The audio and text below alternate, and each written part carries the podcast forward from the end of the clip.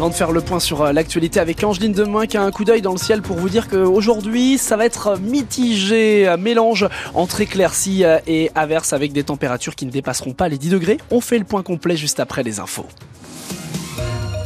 Et à la une de l'actualité Angeline ce vendredi, cette nouvelle tentative d'apaisement avant le salon de l'agriculture à Paris. Le ministre Marc Fesneau est venu dans le Finistère. Hier, il a profité d'une visite dans une exploitation porcine et laitière de Mahalon à l'entrée du Cap Sizun pour mettre un sérieux coup de pression aux acteurs de la grande distribution accusés de tromper sciemment les consommateurs. Écoutez.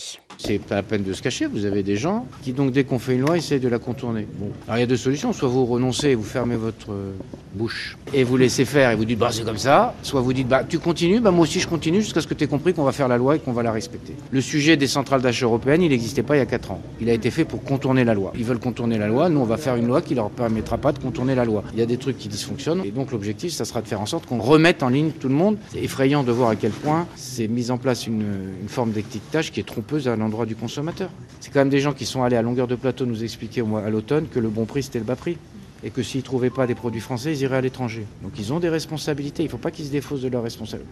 On les voit moins sur les plateaux, hein. c'est curieux. La grande distribution, c'est des entreprises françaises. Hein. Donc soit ils sont français, soit ils sont, vous voyez, euh, multinationaux euh, apatrides, mais enfin, ils ont des responsabilités à prendre. C'est un manque de patriotisme. Le ministre de l'Agriculture s'est ensuite entretenu à huis clos avec toutes les organisations syndicales. Objectif, calmer leur colère avant l'ouverture du Salon de l'Agriculture à Paris demain.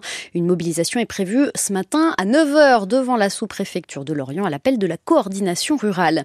À Saint-Brieuc, l'opération nettoyage est terminée. Les agents du conseil départemental ont passé la journée d'hier à remettre en état la place Charles de Gaulle, recouverte de terre mercredi soir par les agriculteurs. Huit classes sauvées dans le Finistère, c'est mieux, mais le compte n'y est pas selon les syndicats d'enseignants. Toujours remonté contre la carte scolaire 2024, la version définitive a été validée hier par la direction académique. Elle prévoit désormais 59 fermetures de classes contre 18 ouvertures à la rentrée prochaine. À Brest, ça devient compliqué de trouver un bureau de poste. Oui, celui du quartier Saint-Martin ferme définitivement ses portes demain. Il n'en restera plus que 8 ensuite. C'est peu pour une ville de 140 000 habitants, d'autant que ceux de Saint-Marc et de Saint-Pierre sont aussi menacés. Des lieux d'accueil de proximité qui disparaissent peu à peu au profit de simples relais dans les commerces. Ce que dénoncent les postiers, mais surtout les habitants, Nicolas Olivier. Ce bureau de poste du 89 rue Jean Jaurès, Gwen y travaillait depuis une douzaine d'années. C'est vraiment une, page qui se tourne et euh, je suis dégoûtée. Hein. J'ai l'impression de, qu'on abandonne les usagers. On a besoin de nous en fait. C'est pas pour nous que c'est le pire, c'est pour les, les clients et les, les usagers. C'est pas joli joli en tout cas. Et ça va continuer, estime Philippe Lefourne, chargé de clientèle à la Poste. Il a 40 ans de maison. Dans les 3-4 ans qui viennent, je pense qu'il y aura plus que deux grandes vitrines, Brest-Siam Everest-Bellevue. C'est la démission par rapport à justement la mission de service public qui au lieu d'être déléguée, est complètement massacrée. Les usagers, évidemment, ne s'y retrouvent pas. C'est triste. Hein. La direction considère au contraire qu'elle améliore le service rendu et son maillage territorial David Louette, le délégué du groupe La Poste dans le Finistère. Quand on ferme un bureau de poste, hein, on ouvre deux relais commerçants, c'est-à-dire qu'on va plus loin dans les quartiers en favorisant effectivement l'accessibilité horaire et c'est le premier critère quand on écoute nos études Cantar qu'on réalise chaque année auprès de la population. À Brest, la Poste promet qu'il n'y aura aucune autre fermeture de bureau cette année. Le PDG du groupe La Poste est justement attendu à Brest ce matin. La CGT appelle les agents, les usagers et les élus à se rassembler à partir de 9h devant la poste de la rue de Siam. La tempête Louis s'éloigne ce matin. Et elle a fait des dégâts. Un automobiliste est mort noyé dans les Deux-Sèvres hier. Il s'est retrouvé piégé dans sa voiture après avoir emprunté une route barrée. 90 000 foyers privés d'électricité dans tout le pays et de belles rafales enregistrées hier par Météo Bretagne, jusqu'à 138 km heure à Groix, 120 à la pointe du Raz, jusqu'à 104 à Lannion. Les rotations vers les îles ont été en grande partie annulées hier. Elles risquent d'être encore perturbées aujourd'hui. Un accident hier matin dans le Nord Finistère entre Plounévé-Lochrist et Languarno. Un bus transportant sept adolescents a terminé sa route dans le fossé, heureusement, sans faire de blessés. Le pic de la grippe est désormais derrière nous. C'est ce que montrent les indicateurs de Santé publique France. L'épidémie circule encore activement en Bretagne, mais la décrue est enclenchée depuis deux semaines. Le 7e art français va-t-il enfin crever l'abcès? La cérémonie des Césars ce soir sera peut-être l'occasion de parler des violences sexuelles dans le milieu du cinéma. L'actrice Judith Godrèche pourrait notamment prendre la parole, elle qui vient de porter plainte contre les réalisateurs Benoît Jacot et Jacques Doyon.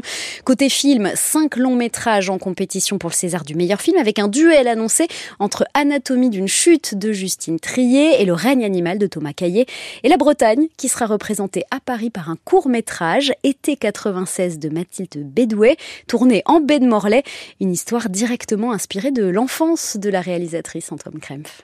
Mesdames et messieurs, je vous présente le village de Carantec. C'est en fouillant dans les cassettes VHS de ses parents que Mathilde Bédoué s'est souvenue de l'île Calotte. Pour moi, c'était vraiment un endroit euh, de liberté extrême euh, étant enfant, parce que les parents nous laissaient vraiment euh, très libres à ces moments-là. On faisait des grands pique-niques tous les ans. Par contre, j'avais un, sentiment double vis-à-vis de l'île, c'est-à-dire que j'ai dû voir pas mal de, de voitures prises dans l'eau, de gens qui, qui pensent qu'ils peuvent partir alors que la marée est déjà un peu haute. C'est toi qui as voulu venir sur l'île. Donc il y avait cette double sensation. Un espace de liberté, de danger, de passage, le cadre idéal pour raconter l'histoire qu'elle avait en tête. Un petit garçon qui se retrouve bloqué avec ses parents et avec la marée. Ça va être un moment où il va grandir, ils vont donc passer la nuit sur l'île et ça va être un moment un peu introspectif. Il est où, Paul?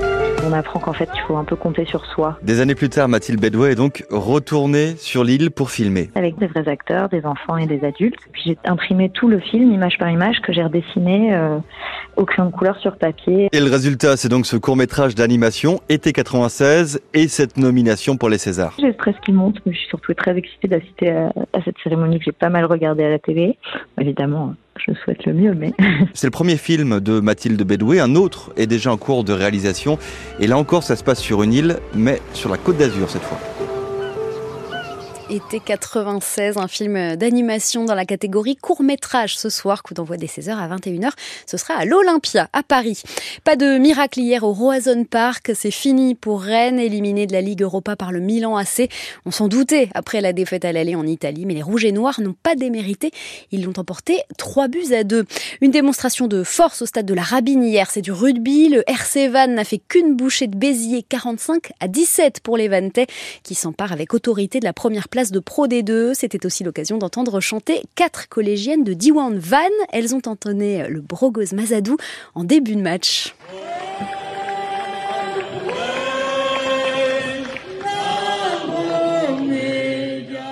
Voilà, c'était une première pour ces quatre jeunes filles devant près de 10 000 spectateurs.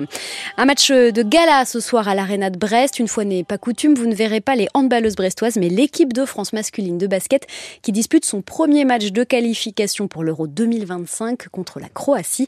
Ça n'arrive pas tous les jours hein, de voir les basketteurs tricolores à Brest. La dernière fois, c'était en 1983 contre la Tchécoslovaquie. Et donc, ce soir, c'est complet. Il va rester encore quelques heures à l'abri. Charles Caudrelier ne repartira pas avant ce soir, demain. Le leader de l'Arkea Ultimate Challenge s'est réfugié aux Açores pour laisser passer la tempête qui traverse le golfe de Gascogne. Il devrait arriver à Brest dans la journée de lundi après 50 jours en solitaire autour du monde à bord du Maxi Edmond Rothschild.